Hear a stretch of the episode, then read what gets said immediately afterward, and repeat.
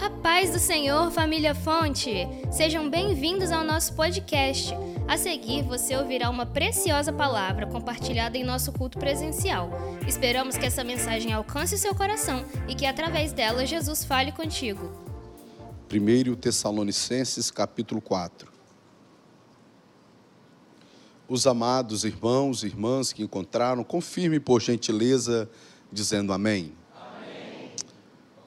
palavra de Deus diz assim: Finalmente, irmãos, vos rogamos e exortamos no Senhor Jesus, que assim como recebestes de nós, de que maneira convém andar e agradar a Deus, assim andai, para que possais progredir cada vez mais. Porque vós bem sabeis que mandamentos vos temos dado pelo Senhor Jesus, porque esta é a vontade de Deus, a vossa santificação, que vos abstenhais da fornicação, que cada um de vós saiba possuir o seu vaso em santificação e honra, não na paixão da concupiscência como os gentios, que não conhecem a Deus. Ninguém oprima ou engane a seu irmão em negócio algum, porque o Senhor é vingador de todas estas coisas, como também antes vos dissemos e testificamos. Porque não nos chamou Deus para a imundícia, mas para a santificação. Portanto, quem despreza isto, não despreza ao homem, mas sim a Deus, que nos deu também o seu Espírito Santo. Quanto, porém, ao amor fraternal, não necessitais de que vos escreva, visto que vós mesmos estáis instruídos por Deus, que vos ameis uns aos outros. Porque também já assim o fazeis, para com todos os irmãos que estão por toda a Macedônia. Exortamo-vos, porém, a que ainda nisto aumenteis cada vez mais, e procureis viver quietos e tratar dos vossos próprios negócios, e trabalhar com vossas próprias mãos, como já vos temos mandado, para que andeis honestamente para com os que estão de fora, e não necessiteis de coisa alguma. Não quero, porém, irmãos, que sejais ignorantes acerca dos que já dormem, para que não vos entristeçais como os demais, que não têm esperança. Porque, se cremos que Jesus morreu e ressuscitou, assim também aos que em Jesus dormem, Deus os tornará a trazer com ele Dizemos-vos, pois isto pela palavra do Senhor, que nós, o que ficarmos vivos para a vinda do Senhor, não precederemos os que dormem, porque o mesmo Senhor descerá do céu com alarido e com voz de arcanjo e com a trombeta de Deus, e os que morreram em Cristo ressuscitarão primeiro.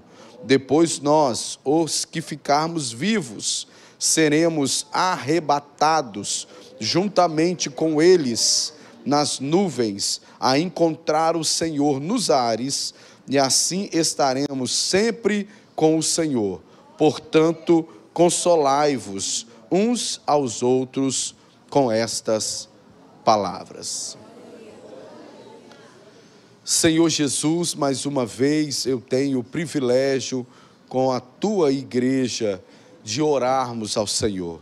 A tua palavra que é viva, a tua palavra que é espada, a tua palavra que é lâmpada, a tua palavra que é pão, a tua palavra, ó Deus, que é poderosa, foi lida nesta manhã.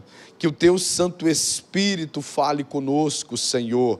Nós queremos ouvir a tua voz a tua voz que nos direciona, a tua voz que nos edifica, a tua voz que nos cura, a tua voz que nos alimenta, a tua voz que gera em nós fé.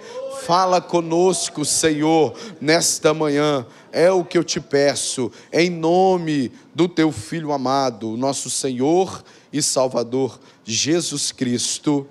Amém. Por gentileza, tome o seu assento.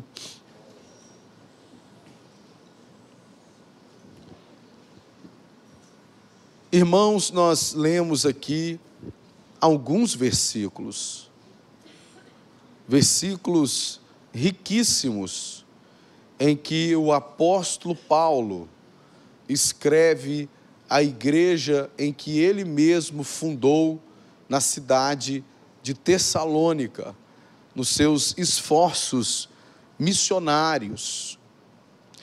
Ele, com muito carinho, ele direciona a igreja, ele inspira, ele motiva, ele desafia a igreja a entender que é possível crescer. Nós não devemos nos acomodar. Toda vez que nos acomodamos espiritualmente, se pudesse representar esta, este fato em uma representação gráfica, toda vez que nos acomodamos, estamos em um platô. Se víamos crescendo e de repente nos acomodamos, o gráfico perde a sua ascendência, a linha do gráfico perde a sua ascendência e começamos a viver um momento retilíneo. Mas o problema é que depois que nos acomodamos, é natural, é quase um fato que enfrentamos uma descendência, o qual a Bíblia ela representa esta realidade na vida cristã, mesmo com anos de crescimento, quando nos acomodamos e vivemos uma descendência, a Bíblia traz expressões que representam esta possibilidade, como estar frio na fé, como estar recuando da fé, dentre outros termos que a Bíblia traz para representar um fenômeno real que não está no coração de Deus, que é estarmos numa caminhada de crescimento espiritual e por um comodismo estarmos daqui a pouco enfrentando uma descendência espiritual. É o que ele começa a informar a igreja, a inspirar, a motivar a igreja no primeiro versículo. Finalmente, irmãos, vos rogamos e exortamos no Senhor Jesus que, assim como recebestes de nós, de que maneira convém andar e agradar a Deus, assim andai, para que possais progredir cada vez mais. O que flui do coração de Deus, o que flui do Espírito Santo, é que nós, em toda a nossa jornada espiritual, nesta terra ou nesta vida, possamos entender que sempre é possível melhorarmos, que sempre é do desejo de Deus que nós cresçamos. A progressão significa exceder. E de fato, quando olhamos para todas as formas de medir resultado, a média sempre é medíocre.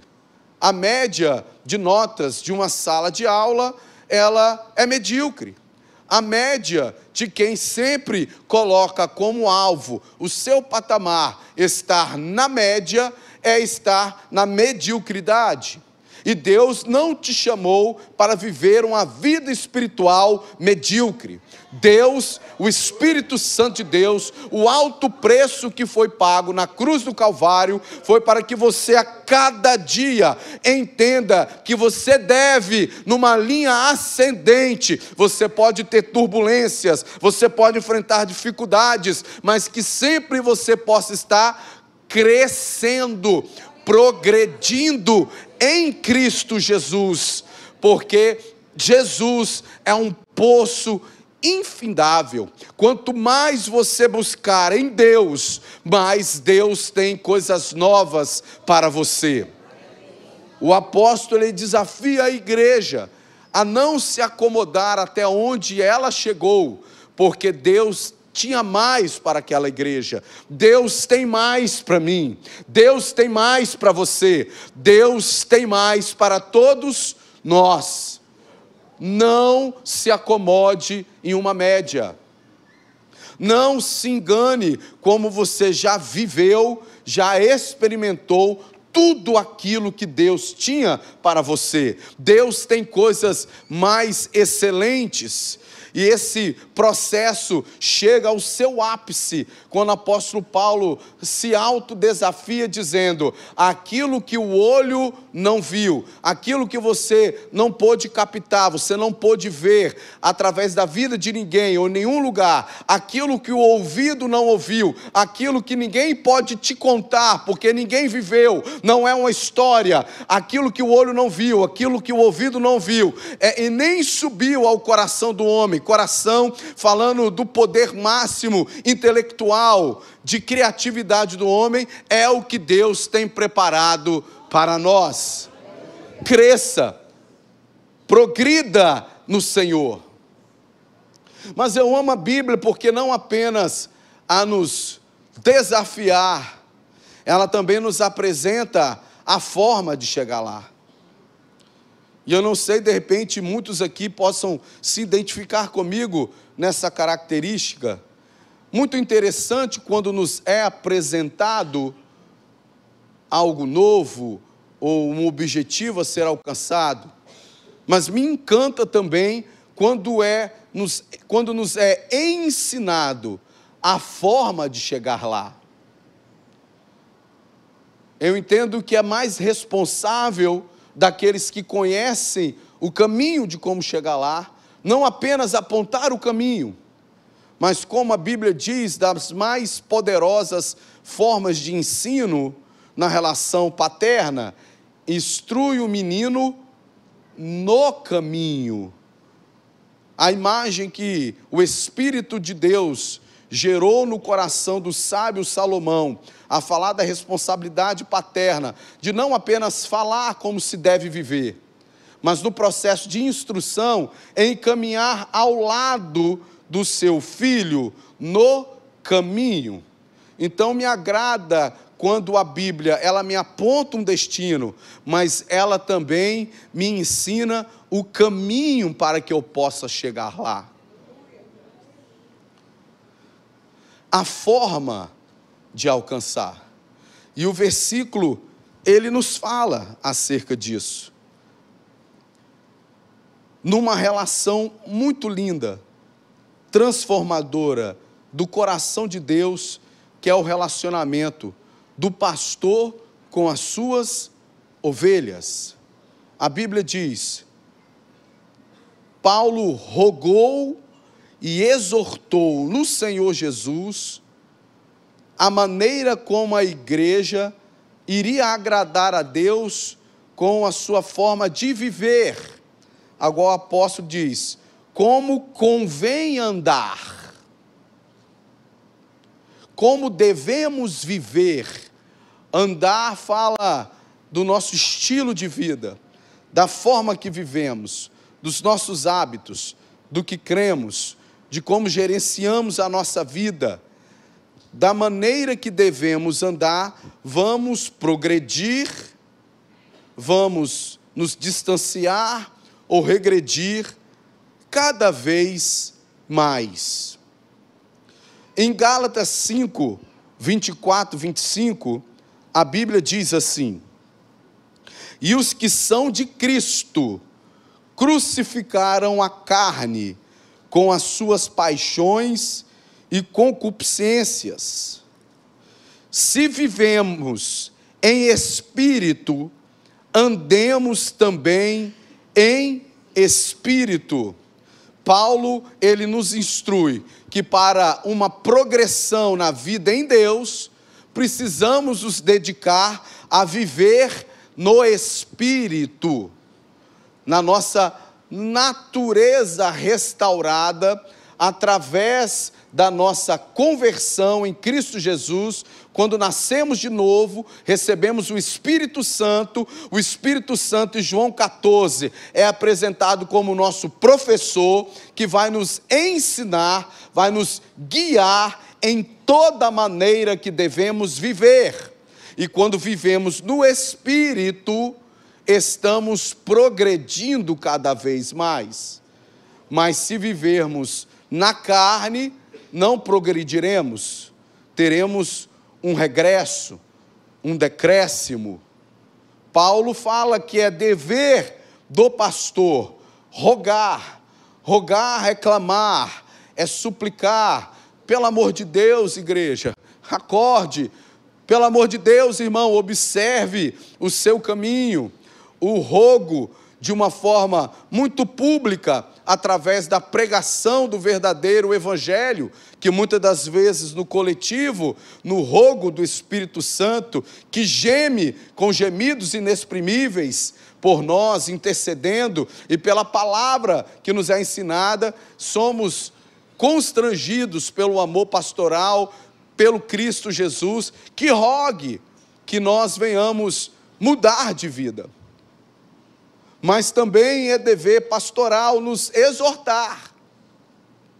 Exortar fala de corrigir, de nos discipular e disciplinar na nossa maneira em que vivemos, para que venhamos nos lembrar que nos foi dada uma nova natureza, uma natureza em Cristo Jesus, ao qual devemos viver em espírito, viver em santidade para que possamos progredir cada vez mais. Por isso, o versículo que lemos diz que aqueles que estão em Cristo crucificaram a sua carne. Pode, de repente, escandalizar alguém a vida com Cristo real, como parte do breve testemunho que a irmã Esther deu aqui adorando ao Senhor, principalmente os do Evangelho da prosperidade, da teologia da prosperidade, também escandaliza as realidades do Evangelho aos triunfalistas, de um Evangelho de triunfo, que já ignora no seu nascimento morto o alto preço que foi pago no Evangelho o triunfo da cruz, mas do alto preço que foi pago. E quando se vai viver a verdade do Evangelho, em busca de um crescimento espiritual, precisa entender que a nossa carne precisa ser crucificada. A nossa carne, a nossa natureza carnal, os nossos sonhos egoístas, os nossos delírios as nossas soberbas, precisa ser crucificada. Porque justamente o maior algoz da nossa progressão espiritual não são os demônios. Porque vivemos num mundo espiritual legalista. Eles não podem sair tocando em você de qualquer maneira. Porque sobre nós há um selo. Sobre nós há uma marca que testifica a propriedade daquele que nos comprou. Não é assim. Mas somos nós mesmos. Quando não crucificamos a nossa carne, que nos enganamos em uma vida de progressão ou regressão. Crucificar a própria carne é nos sujeitarmos a Deus. Por isso que o apóstolo Paulo, ele orientando a igreja, se não me falha a memória como autor, ele diz: sujeitai-vos a Deus, resisti o diabo, e ele fugirá de vós. A primeira ação é sujeitar a Deus. Veja só quão ferrenha, é uma batalha diária que travamos do nosso eu contra o nosso consolador em que nós habita e quer cada dia nos ensinar a andar no espírito. Sujeitai-vos a Deus. É uma forma de expressar a decisão que precisamos tomar de crucificar a nossa carne, sujeitar a Deus, a vontade de Deus, a palavra de Deus, a direção de Deus. Sujeitar a Deus. Quando você se sujeita a Deus, crucifica a sua carne, você começa a andar em espírito. E fortalecido pelo espírito, você resiste ao diabo você oferece uma resistência às ações do inferno contra a sua vida, contra a sua casa, e a Bíblia nos garante que ele faz o quê? Ele foge. Eu me lembro uma vez sobre essa questão de crucificar, de morrer na carne. A igreja ainda era na Adalberto Simão Nader, e eu cheguei mais cedo para orar. E o Espírito de Deus começou a revelar principados e potestades que dominavam aqui na Mata da Praia. Nomes que eu não consegui estudar na disciplina do seminário de teologia sobre seitas e religiões, com demônios que vêm de religiões afros. São nomes que eu nunca tinha ouvido falar o Espírito de Deus começou a me revelar e me ordenar que eu combatesse, que eu repreendesse aqui na Mata da Praia esses espíritos malignos. E quando eu sozinho na igreja orando, nesse dia, quando eu terminei de orar, Deus falou comigo acerca que um desses demônios entraria no culto naquele dia. E quando nós começamos a cultuar a Deus, de fato, o demônio se manifestou na vida de uma pessoa, e ali nós fomos, como a Bíblia nos orienta, isso não é só para supercrente, isso Deus te deu esse poder. Isso não torna ninguém mais espiritual que você, porque você vai estar confundindo espiritualidade com instrumentalidade. E a Bíblia já ordenou a todo aquele que crê em Jesus que no nome do Senhor Jesus expulsassem os demônios. A Bíblia diz no texto da grande comissão no Evangelho de Marcos: E estes sinais seguirão os que crerem, em meu nome expulsarão os demônios. E nós fomos ali expulsar aquele demônio em nome do Senhor Jesus, e aquele demônio virou para mim, foi uma situação diferente, porque geralmente eu já vi situações da. Eu vou falar bola do olho aqui, virar e ficar tudo branco mas nesse especialmente os olhos ficaram todos pretos. A bola não virou do olho, ficou só branco. Os olhos daquela pessoa ficaram todos pretos. E o demônio olhou e falou assim para mim: Eu te odeio, eu vou te matar. E eu falei que está tudo certo, porque eu também te odeio. E como você vai matar aquilo que já morreu? porque eu havia crucificado a minha carne. O velho homem havia e o novo homem nasceu em Cristo Jesus. Sujeitai-vos a Deus, resisti o diabo e ele fugirá de vós. Precisamos progredir, precisamos crescer desconstrua essa ideia que de alguma forma foi construída na sua mente, que a vida cristã se limita à sua presença nos cultos e quando muito você encontra o ministério para servir, é fiel para devolver o seu dízimo, oferta, Deus tem coisas grandes e quer que a sua igreja progrida, cresça cada vez mais. No versículo 2, Paulo deixa bem claro que Deus é Deus. Porque vós bem sabeis que mandamentos vos temos dado pelo Senhor Jesus.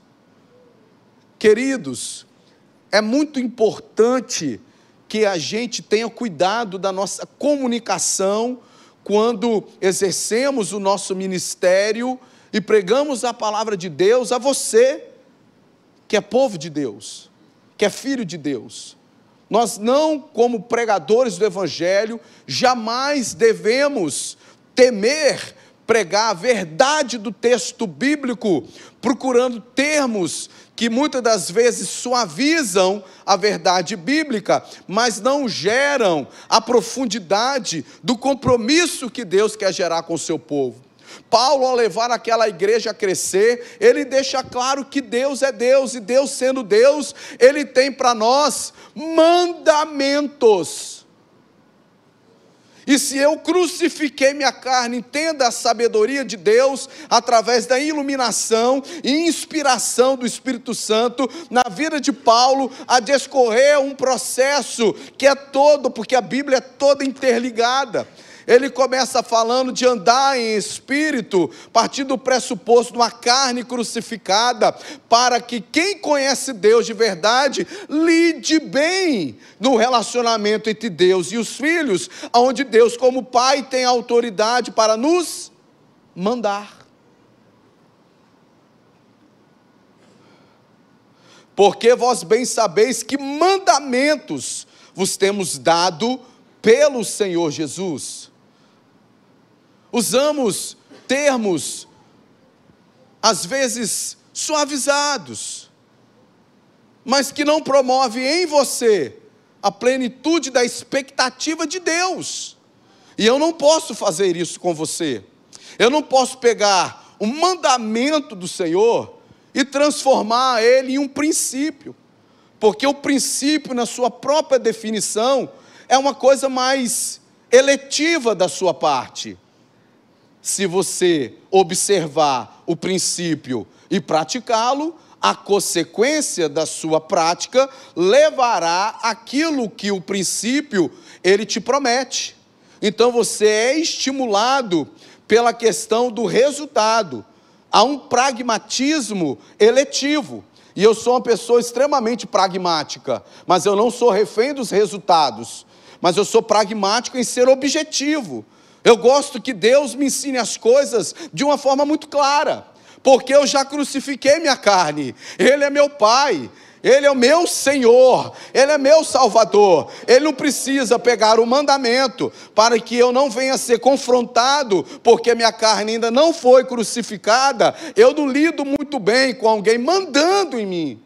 Ainda mais um Deus, imagine na nossa cultura atual da sociedade moderna. Deus manda você, restringe você a fazer coisas que você quer fazer, você está maluco? Foi o pastor que fez lavagem cerebral na sua cabeça.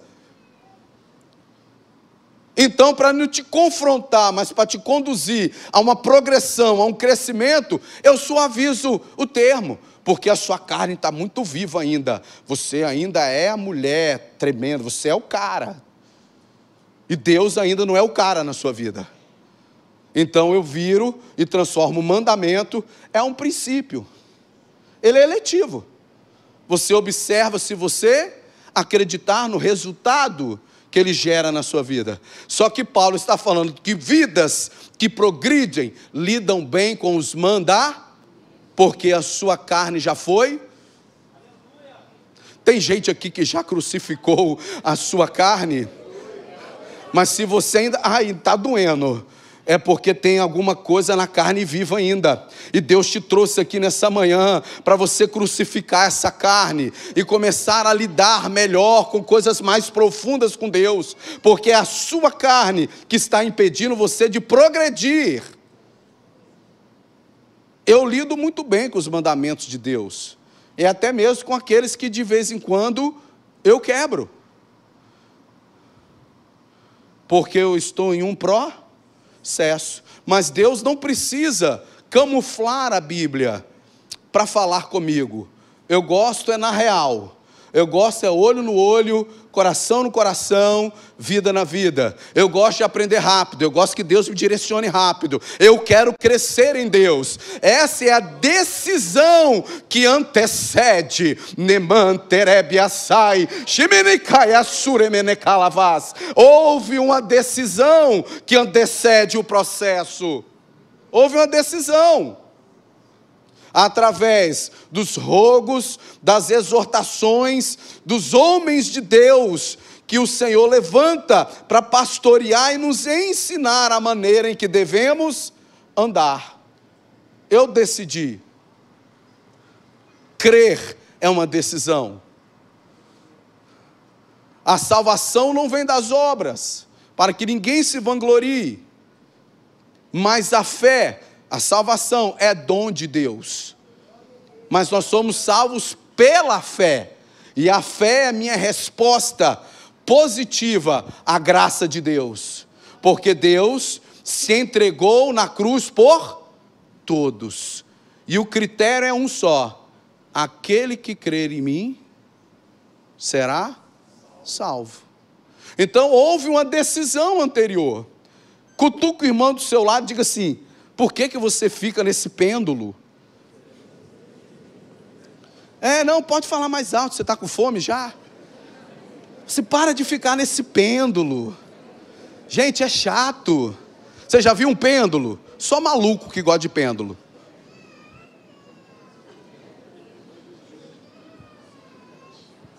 Eu prefiro um movimento de espiral, porque ele ou me impulsiona para um crescimento, ou ele me desafia a um recomeço, do que um pêndulo.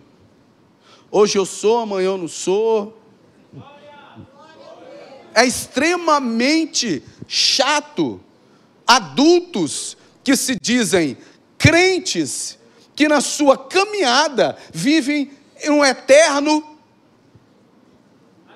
eu quero progredir.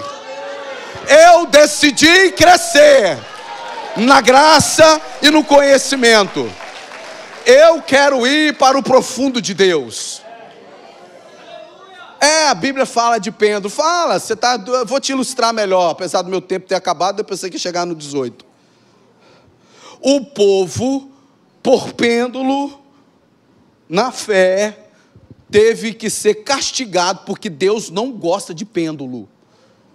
Deus gosta de espiral. Nego não entende. Vou falar do espiral, vou concluir o, o pêndulo. Deus não gosta de pêndulo. Deus castiga pêndulo.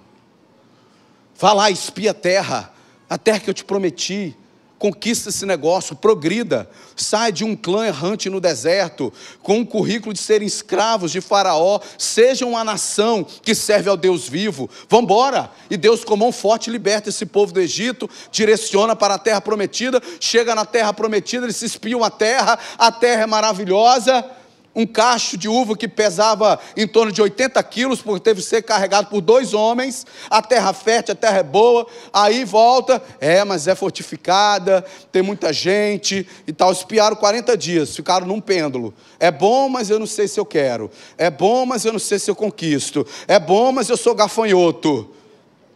Quem vive em pêndulo é como um camaleão, que dependendo do ambiente, Agora eu vou falar.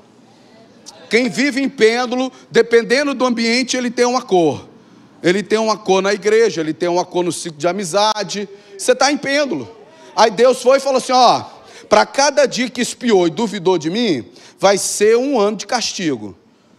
É a didática de Deus, porque pêndulo é tão grave na nossa vida que você, para romper com esse comportamento, você precisa de bezentacil. Não dá para ser via Oral é, é, é, o termo correto quando é, é gotinha? É. Não dá para ser via oral. Cutuca o pêndulo. Cutuca esse pêndulo. Te prepare, irmão. A bezentacil está pronta. Acabou conta-gota. Acabou via oral. Acabou. Acabou. Porque eu quero progredir. É, Deus pode falar comigo, é mandamento. Eu falo, obrigado, Senhor. Não precisa ficar fazendo slide, princípio não. Pode vir quente, Senhor, porque eu já estou fervendo. Eu quero é crescer mesmo. Eu já crucifiquei minha carne. Eu quero Deus. Eu sei o meu destino. Eu vou para Canaã. Ficaram 40 anos, pêndulo. Mas espiral que você vai para baixo não tem problema. É uma didática diferente. Deus trata diferente. Pedro no barco. Jesus andando sobre as águas. Pedro viu. Jesus sou eu, calma. Eu disse, Jesus é doidão mesmo. Aí, é tu mesmo, Jesus? Uma espiral. Sabe a espiral que você não está entendendo o que você está vivendo, o que por isso que está acontecendo, você está em busca de resposta. Na caminhada em espírito, tem muitas espirais. Por que eu estou fazendo? Eu estou obedecendo, eu estou obedecendo esse mandamento, eu estou observando esse princípio, eu estou dentro da doutrina, é, eu ainda luto um pouco com esse costume. São matérias para o crescimento espiritual.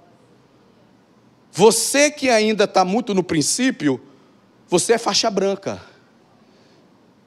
Porque você não está preparado para tomar a bezentacil do mandamento.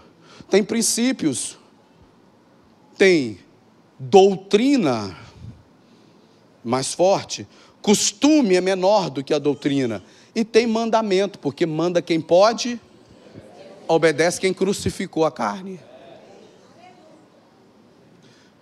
Aí ele na espiral, eu estou seguindo Jesus, abandonei a rede, estou num barco de novo. Olha só os, os movimentos de espirais para um crescimento espiritual. Pedro era pescador íntimo do mar, rede, aquela coisa toda. Está agora num barco, no vento contrário, que ele nunca viu na vida, todo mundo se esforçando, porque Deus deu o destino e o barco não andava. Pô, dá, dá para ficar meio perdido, não dá? Poxa, eu estou na direção errada? Não estou, foi Deus que deu. Atravessa o barco para o outro lado. Entre no barco, ordem de Deus, estou no meio correto, estou andando na carne no espírito. Eu imagino, e outra coisa, eu conheço esse negócio. Está ruim para nós, o barco vai afundar, a tempestade é ruim, mas Deus mandou. O que, que é isso? Foi Deus que mandou, eu estou vivendo isso. Um movimento de espiral. Ele tem dois objetivos.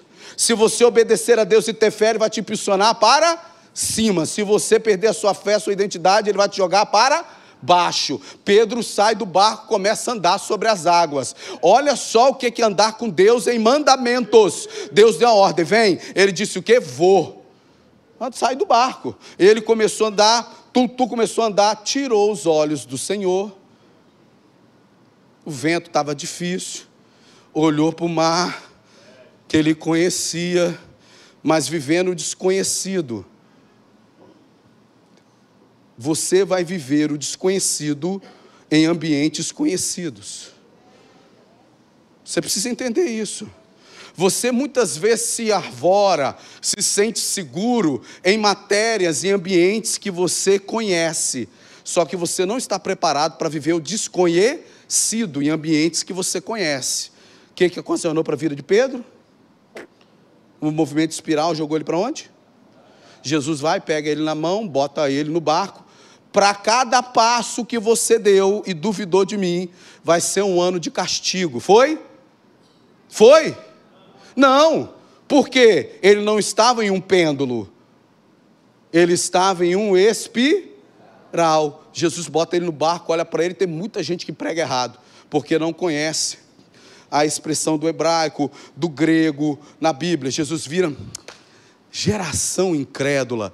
Parece que Jesus está dando um, um, carão, né, como diz aí em alguns lugares, ou, ou um castigo. Jesus estava se lamentando. Puxa! Era uma oportunidade para você aprender a andar. Mas vai ter outra, porque foi uma, não foi um. Irmão, resolva a sua vida. Resolva a sua vida. Se você vai ficar nesse pêndulo, ou se você vai progredir.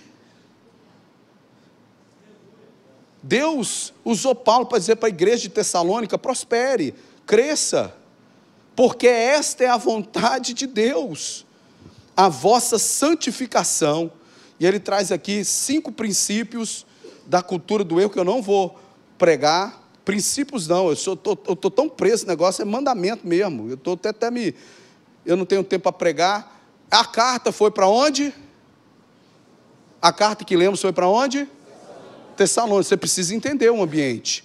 Até antes de Paulo, o evangelho guerreava com uma cosmovisão. Qual a cosmovisão? Judaica. Mandamento para judeu não tem problema, eles têm a 613. Mandamento para judeu não é problema. Eles têm 613 desde quando nascem, aprende os dez mandamentos, daqui a pouco vão virar dez princípios, ou dez cores mais lindas, maravilhosas, opcionais. Daqui a pouco, do jeito que a igreja está indo, vai virar isso. Né? Não, dez mandamentos, que viram 613. A cosmovisão do judeu, ele lida bem, porque ele é disciplinado com mandamentos mentos. Mas a igreja da, da sociedade moderna parece que lida mal com isso, principalmente quando ela vai subindo em níveis sociais. Isso é um estudo, uma matéria de quem pensa a igreja. Eu vejo como as pessoas mudam os termos dependente de quem prega. O seu azar é que eu não mudo a forma que eu prego, independente de quem ouve.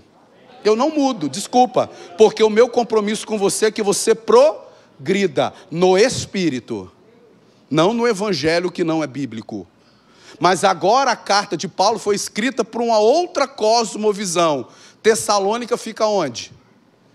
Na Grécia a segunda maior cidade da Grécia e a capital da Macedônia. Eu já estive em Tessalônica, de lá surgiu um homem chamado Alexandre o Grande, que montado no seu cavalo bucéfalo, foi para conquistar o seu império, Alexandre o Grande. Mas lá também chegou um homem de baixa estatura, calvo. Você vê que Deus tem um milagre com calvo? Viu, pastor? Você devia repensar Viu? Você fica fazendo oração contrária à minha ministração de bênção na sua vida. Entrou um homem baixinho, calvo lá, chamado Paulo, acompanhado dos seus apóstolos, e fez uma revolução em Tessalônica. E nasce uma igreja. Só que o povo que vem daquela igreja, ele vem de qual cosmovisão? A helênica, a grega. E na cultura grega tem os filósofos, ser ou não ser, tem crente que está na igreja e está na filosofia helênica. Sei ou não sei, eis a questão. sou ou não sou? Posso ou não posso? Aí Paulo vem, não, peraí. Eu tenho a cultura do reino. Você tem a cultura helênica. Você tem a mitologia, os deuses do Olimpo, mas eu tenho a cultura do reino. E a cultura do reino é mandamento. E aí ele vai trilhando, eu não tenho tempo para falar. E ele fala sobre a morte, ele fala sobre a vida sexual, ele fala sobre como gerir os negócios. Tudo isso eu ministrar aqui sobre a cultura do reino para isso, que choca com a cosmovisão que nós somos inseridos até aqui, capixabas que somos. Mas se coloque de pé, senão você não volta mais, porque você já está com cara de fome, eu já passei dez minutos. Você tem que fazer uma decisão. Ninguém pode fazer por você. Você precisa sair desse pêndulo que não te tira do lugar, que te engana em um falso movimento, que você não sai desse eixo, né? Você só fica nessa área.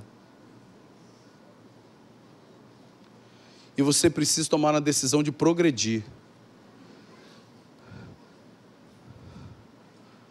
Paulo disse a igreja de Filipos, uma cidade anterior de Tessalônica, onde ele fundou a igreja.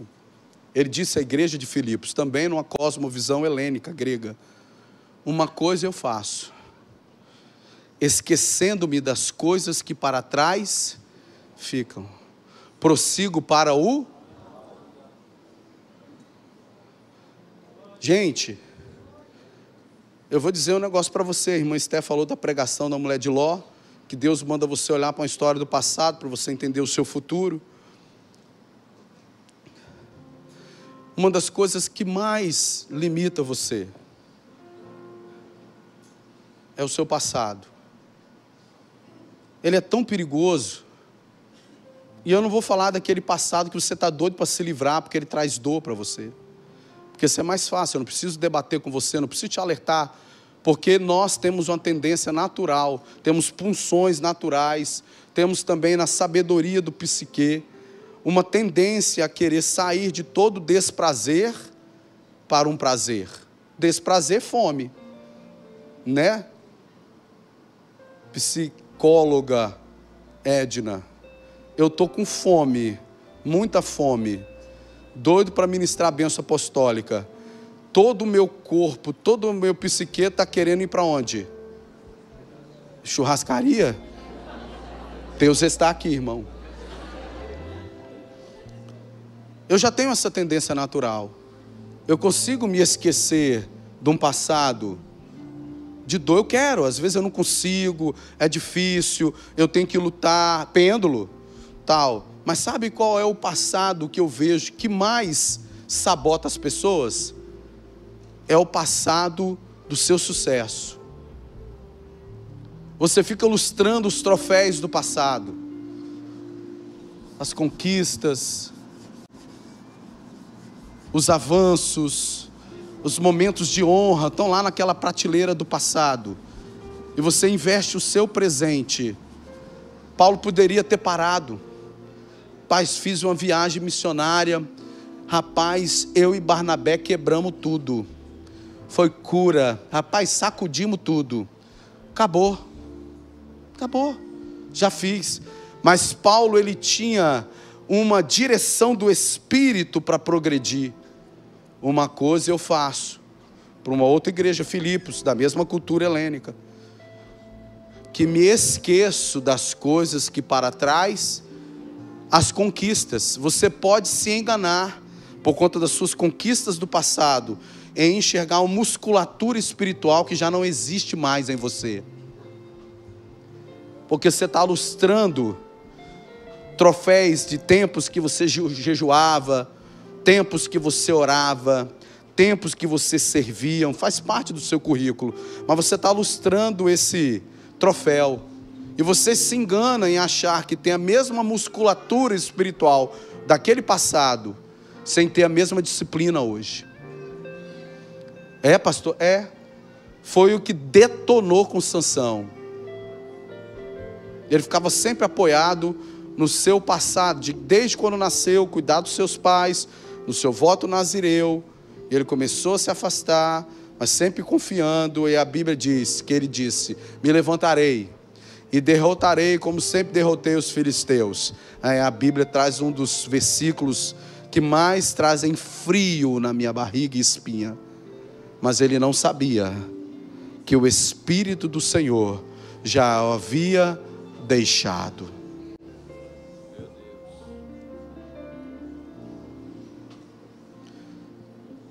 Uma coisa eu faço, esquecendo-me das coisas que para trás ficam, prossigo para o alvo, progressão, crescimento.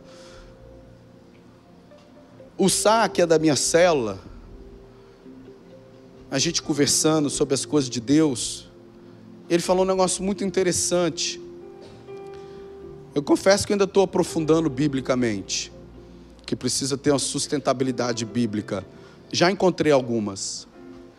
Ele falando sobre prosseguir, a gente conversando sobre prosseguir para o alvo, o combustível para você continuar prosseguindo, não é? Porque progressão é movimento, é disciplina, é andar. E assim como o carro a gasolina precisa de uma combustão, que faz um barulho muito mais bonito do que os elétricos, diga-se de passagem. Se não houver aquela combustão, aquele carro não anda. E a Bíblia fala de uma combustão que a gente jamais deve perder. E a Bíblia fala, por uma das cartas do próprio Deus, através de João para a igreja, que a igreja abandonou o seu primeiro Aí quando a gente para para isso, a gente pode cair na armadilha, eu já sou eu, em cima do que ele falou, aprofundando. Olhar para trás e esquecer da combustão de hoje. E essa combustão seria o primeiro amor. Só que a gente olha para a nossa entrega, para a nossa performance. Só que conversando com o Sara, ele falou assim: Mas pastor, Deus não nos amou primeiro? Não está lá em João 15? Porque eu vos amei primeiro, vos escolhi primeiro. O primeiro amor não é quando a igreja esquece do amor de Deus por ela. E por esquecer do amor de Deus por ela como primeiro amor, isso afeta aquilo que estamos amando. Uma coisa eu faço, esquecendo-me das coisas que para trás ficam prossigo para o alvo. Feche os seus olhos, eu quero orar por você. Eu não quero que Deus suavize nada, eu não preciso que Deus suavize. Eu quero que Deus ele tenha uma comunicação mais clara comigo. Porque eu quero cada vez mais progredir, melhorar. Eu não me encanto com essas coisas, com o canto da sereia. Eu quero intimidade com Deus. Senhor, nessa manhã, que o Senhor, como nosso Deus, tenha total liberdade em ministrar mandamentos, doutrinas na nossa vida. Nós queremos ser direcionados pelo Senhor, porque sabemos que estamos muito longe, o processo não acabou daquilo que o Senhor idealizou para cada um de nós. Nós escolhemos nessa manhã progredir, crescer, andar em espírito. Nos ajude, Senhor. É o que nós te pedimos, em nome de Jesus. E a igreja diz: Obrigada por ficar conosco até aqui. Compartilhe esse podcast para que assim mais pessoas sejam alcançadas pelo amor de Jesus. Não deixe de nos acompanhar pelas redes sociais através dos links abaixo. Até a próxima!